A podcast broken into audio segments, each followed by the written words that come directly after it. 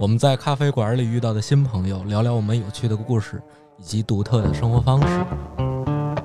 大家好，我是马助理，我是大小咖啡孵化出来的马助理。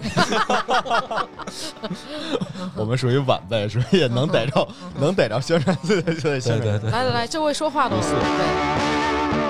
顾四顾四，大小电台的另一个主播，大我家觉得先给那个探班这个系列节目定个调儿吧，可以啊。就是这探班大概是什么一个逻辑呢？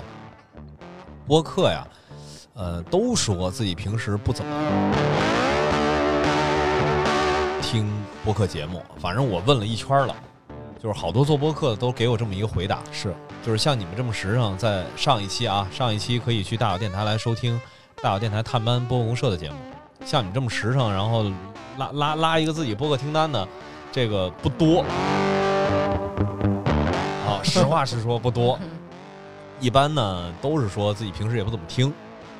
那正好呢，就用探班这个方式给大家提供一个，给听众提供一个让播客来探班播客的这么一个形式。嗯嗯，